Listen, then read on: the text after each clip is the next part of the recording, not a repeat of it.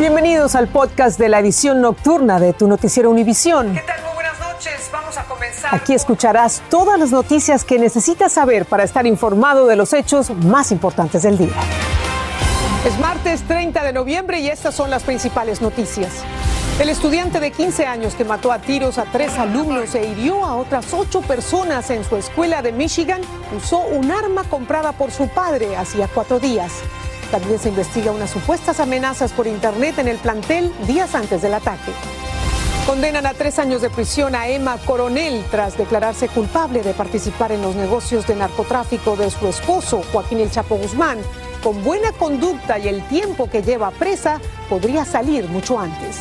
Y Nueva York ordena a los vacunados usar mascarillas en lugares bajo techo como precaución ante la detección de la peligrosa variante Omicron del coronavirus en más de 20 países. Comenzamos. Este es Noticiero Univisión Edición Nocturna con Patricia Yañot desde Washington, D.C. ¿Qué tal? Muy buenas noches. Vamos a comenzar lamentando otra tragedia escolar en el país, esta vez en Michigan.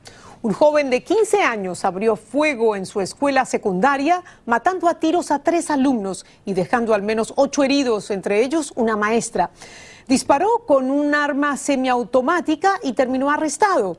Las autoridades investigan además reportes según los cuales días antes de este ataque circularon por internet amenazas de una balacera en la escuela. ¿Se pudo haber evitado la tragedia? El atacante, ¿cómo consiguió el arma? Carolina Peguero tiene lo último de esta desgracia.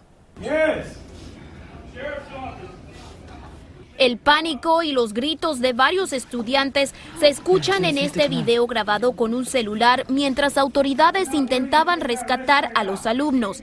Esto tras registrarse un tiroteo masivo en la escuela secundaria de Oxford en el estado de Michigan.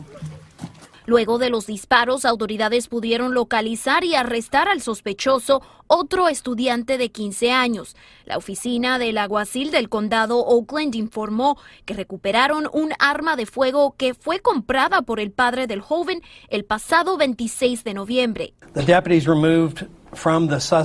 Recuperamos una pistola SIG 2022 de 9 milímetros. Él tenía el arma de fuego cargada con balas mientras caminaba por uno de los pasillos de la escuela y entre dos a tres minutos nuestros agentes lograron detenerlo. Las autoridades realizaron un cierre preventivo por varias horas y los estudiantes fueron llevados a una tienda del supermercado Meyer para que sus padres los recogieran. Mi hijo y varios estudiantes recibieron en sus celulares una amenaza y decía, escucho tu voz y si vienes a la escuela te voy a disparar. Si no quieres morir, no vengas a la escuela. Mientras la gobernadora de Michigan, Gretchen Whitmer, y el presidente Biden también reaccionaron ante el trágico incidente. Debemos abrazar a todas las familias afectadas por este incidente. Creo que es un momento importante para todos unirnos. Mientras estamos a la espera de más detalles, mi corazón también está con las familias que perdieron a sus seres queridos en esta tragedia las autoridades no han identificado al sospechoso por ser un menor de edad y tras el pedido de sus padres en no testificar hasta que su abogado esté presente, las víctimas mortales y los heridos están entre las edades de 14 y 47 años y siete personas se encuentran en condición estable en un hospital y se espera que la investigación continúe ya que este caso aún permanece bastante activo para poder identificar el motivo de este terrible suceso. Regreso contigo. Muchas gracias, Carolina, por tu informe. Y hablando de armas, Los Ángeles aprobó una nueva ley que pretende frenar la circulación de armas ilegales en la ciudad. La medida prohíbe desde la posesión hasta el transporte de armas de fuego que no estén debidamente registradas. Dulce Castellanos tiene más de esta ordenanza municipal. A simple vista lucen igual que cualquier arma de fuego, pero estas son armas fantasmas. Son hechas clandestinamente y sin un código que las identifique, no se pueden rastrear. Hoy el Consejo de la Ciudad de Los Ángeles prohibió la posesión, venta y compra y transporte de las armas fantasmas. Esto es un problema que ha alcanzado proporciones epidémicas en Estados Unidos, dijo el concejal Paul Koretz. En un informe sobre el impacto de estas armas clandestinas, la Comisión del Departamento de Policía de Los Ángeles reportó un aumento del 400% en el número de armas fantasmas incautadas desde el 2017. Este detective jubilado tiene dudas sobre la efectividad de la resolución. es un crimen menor bajo la ciudad de Los Ángeles. Para tener un impacto tiene que ser un crimen mayor que solamente el Estado puede pasar leyes para hacer esto que es una felonía. A nivel estatal, la Corte de Apelaciones del Noveno Circuito sostuvo la prohibición de los cargadores de municiones de alta capacidad en las armas de fuego. La Corte dictaminó que la prohibición de California no interfiere con el derecho a la defensa propia argumentando que no hay evidencia que compruebe que una persona es incapaz de proteger su hogar por no tener un cargador de alta capacidad. En California los cargadores están limitados para una capacidad de 10 municiones. El criminal lo va, a conseguir todo esto en la marqueta negra y, por eso no va a haber impacto. So, todas estas leyes solamente van a impactar a aquel persona que ya sigue la ley a los que siguen la ley. Ahora, Dulce, ¿cuándo entra en vigencia esta prohibición de las armas fantasmas en Los Ángeles? Patricia, muy buenas noches. Ahora falta la aprobación del alcalde Eric Garcetti para que esta medida pueda entrar en vigor. Cuando eso suceda, quienes estén en violación de esta ley podrán recibir una multa de hasta mil dólares y podrían pasar hasta seis meses en la cárcel. Esta es la información que tenemos en vivo desde Los Ángeles. Regreso contigo. Muchas gracias, Dulce. Vamos a hablar ahora de la condena a Emma Coronel, la esposa de Joaquín El Chapo Guzmán. El juez la sentenció a tres años de prisión porque dijo, entre otras cosas, que su participación en el narcotráfico fue limitada. Y con esta decisión muchos se preguntan por qué Coronel recibió una condena tan leve. Como nos dice Pablo Gato desde Washington, hay quienes creen que ella dio información a las autoridades. La fiscalía pidió cuatro años de cárcel para Emma Coronel, la esposa del Chapo, pero el juez decidió rebajar la condena a tres, además de una multa de un millón y medio de dólares y cinco años de libertad condicional. Sí, se podría decir que la sentencia es bastante leve, particularmente cuando, según la acusación de los fiscales estadounidenses, Emma Coronel ayudó a importar unas 450 toneladas de cocaína y 90 toneladas de heroína a Estados Unidos. Coronel estaba acusada de narcotráfico, lavado de dinero, ayudar al Chapo en sus negocios, financiar y organizar su huida de la prisión en México, sobornar a funcionarios mexicanos en su nombre y de servir de mensajera entre el Chapo y el cartel de Sinaloa. Y muchos se hicieron hoy esta pregunta en esta Corte Federal en Washington. ¿Cooperó Emma Coronel con el gobierno para obtener un trato de favor? Algunos medios, citando fuentes del gobierno, dicen que sí, los abogados de Coronel lo niegan enfáticamente. La Fiscalía incluso calificó de basura esas informaciones. No hay duda eh, que la cooperación, por su parte, ayudó a lograr esta sentencia más suave, más leve.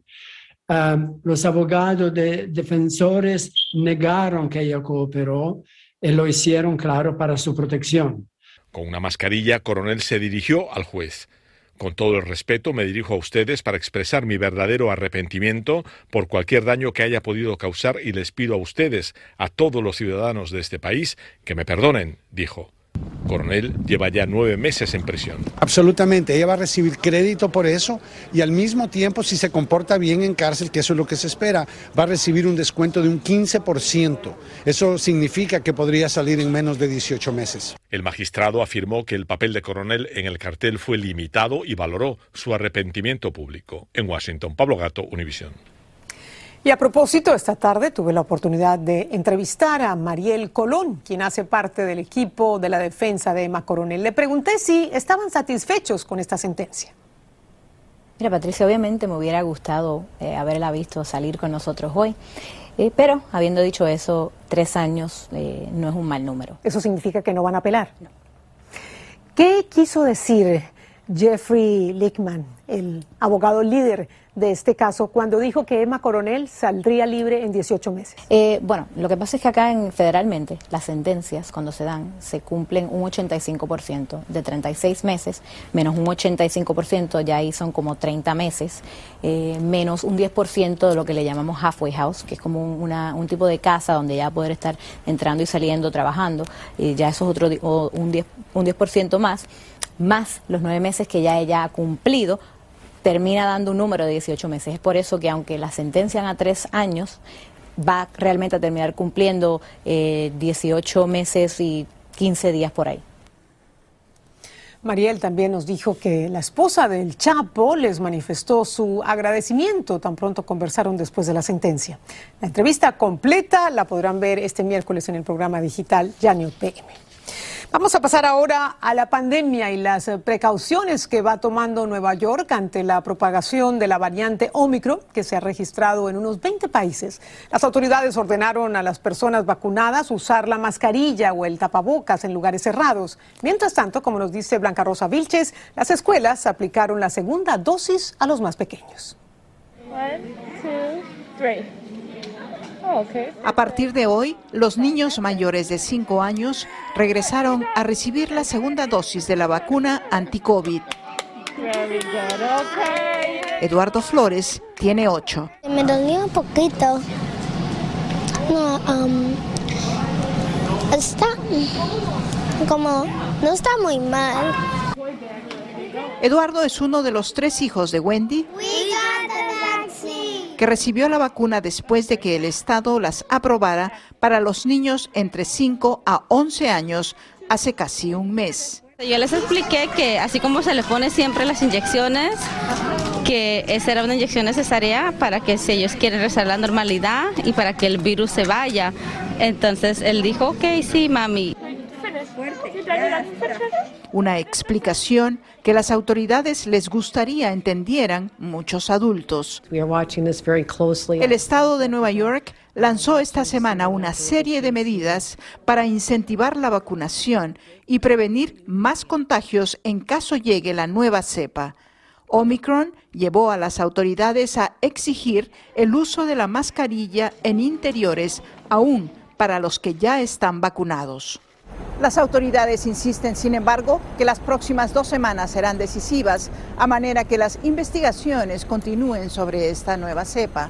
Por ahora dicen que la mejor recomendación sigue siendo vacunarse. En Queens, Nueva York, Blanca Rosa Vilches, Univisión. A propósito, el secretario de Defensa, Lloyd Austin, dijo en un memorando que los miembros de la Guardia Nacional que no estén vacunados no recibirán su sueldo. Esos militares tampoco podrán participar en entrenamientos, en simulacros ni en despliegues. Austin emitió el memorando tras rechazar una solicitud del gobernador de Oklahoma, Kevin State, para una exención al mandato de la vacuna. Y parece estar solucionándose la congestión en los puertos de Long Beach y en Los Ángeles, esa congestión que provocó aumentos de precios en múltiples productos cuando comenzaron a escasear. Poco a poco la cadena de suministros va camino de recuperar su ritmo normal, lo que podría reducir la inflación. Desde Los Ángeles, Jaime García nos trae algunas reacciones positivas de las autoridades.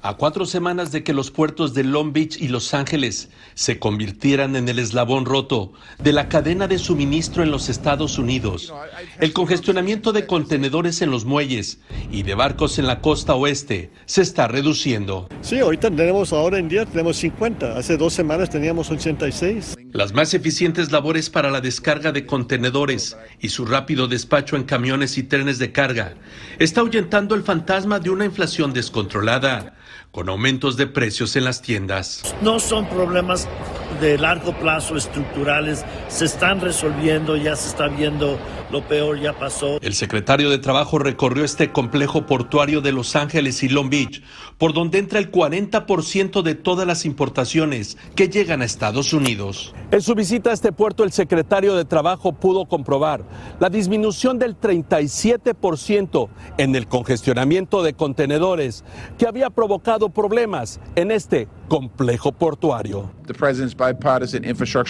El secretario afirmó que con la recién aprobada ley para infraestructura, infraestructura del presidente Joe Biden. Se invertirán 17 mil millones de dólares para modernizar terminales marítimas, que incluirán a las de la costa oeste del país. En el pasado, Washington muchas veces no eh, piensa que Los Ángeles, el costa oeste es importante, pero las inversiones aquí no son inversiones para Los Ángeles, son inversiones para los Estados Unidos. Y el beneficio a los consumidores estará a la vista en esta temporada de fin de año. Lo bueno es que acá en los puertos todo ha llegado, las tiendas tienen los regalos y va a ser una Navidad muy buena para toda la familia. En el puerto de Los Ángeles, Jaime García, Univisión. Y una vez más, un análisis de ADN permitió hacer justicia, aunque en forma tardía, en el caso de una joven asesinada en Nueva York hace más de 20 años. La víctima era entonces una niña que fue asaltada y días después su cuerpo fue encontrado en un basurero. Ahora se sabe que el presunto asesino vivía en el mismo edificio que la joven. Fabiola Galindo nos explica cómo dieron con él. Minerly Soriano tenía solo 13 años cuando desapareció a la salida de su escuela camino a casa en el Bronx. Su cuerpo fue hallado días después. Hoy, 22 años tras su asesinato, el caso fue finalmente resuelto. Esta hermosa niña fue tratada menos que un humano, señaló la fiscal distrital ante la familia que aún sufre por su muerte. La violencia de su asesinato marcó de por vida a la tía de Soriano que la crió de niña. Era una persona ejemplar, bien cariñosa, bien dócil, bien amable. La investigación reveló que la adolescente fue abusada sexualmente y estrangulada antes de aparecer envuelta en láminas de plástico en un basurero en 1999. Al presunto asesino, Joseph Martínez, de 49 años, quien decía ser un astrónomo para niños, se le presentaron cargos por asesinato. Su captura se logró gracias a las manchas de fluidos en la camisa de la niña. Esta evidencia se comparó con la base de datos de delincuentes en el estado de Nueva York. Hoy Martínez fue procesado en esta corte por dos cargos de asesinato en segundo grado, tanto graves como intencionales, por los que tendrá que enfrentar un juicio en las próximas semanas. Por eso aún no consideran que se ha hecho justicia, dice su tío. Es que no quiero ver eso lo que está pasando. Tengo que ver el proceso y cuando nos digan que él tiene 25 años a vida, ahí vamos a ver que hay justicia. En Nueva York, Fabiola Galindo, Univisión. Y los detectives que investigan el tiroteo mortal en el set de la película Rust investigan si un establecimiento que debía proporcionar balas de salva también envió munición real. Se trata de una tienda en Albuquerque, Nuevo México. En una declaración jurada, un veterano de la industria le dijo a las autoridades que le entregó balas reales al dueño del sitio para ser usadas en otra película. Las autoridades quieren saber si por error se usaron esas balas vivas en el set. Y los gigantes de los préstamos hipotecarios, Fannie Mae y Freddie Mac, subirán los límites de los préstamos respaldados por el gobierno a un nivel récord. Para el próximo año, el límite del préstamo, el límite máximo, será cerca de un millón de dólares para las áreas de alto costo. Lo harán debido a los altísimos precios que han alcanzado las viviendas en los últimos tiempos. Y al volver, el presidente de México dice que ya tienen listas las vacunas de refuerzo contra el COVID. Estás escuchando el podcast de tu noticiero Univisión. Gracias por escucharnos.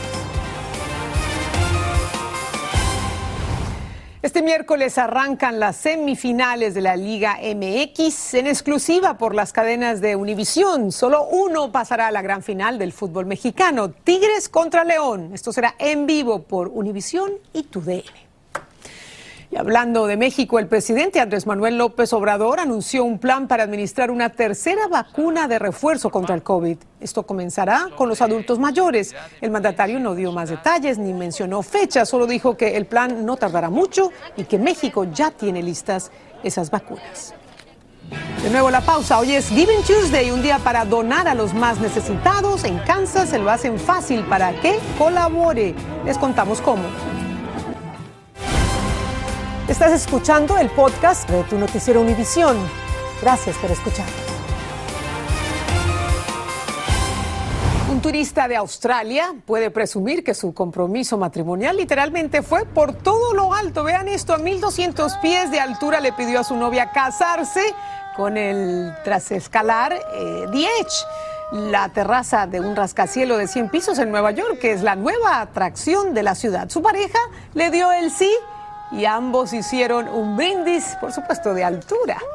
Y para terminar, eh, el martes después del Día de Acción de Gracias se le llama Giving Tuesday, un día para ayudar a los demás y donar a los necesitados. Y ya en Kansas instalaron máquinas como esta, donde solo falta pasar la tarjeta y escoger la organización de caridad. Hay que donar porque el ayudar te ayuda.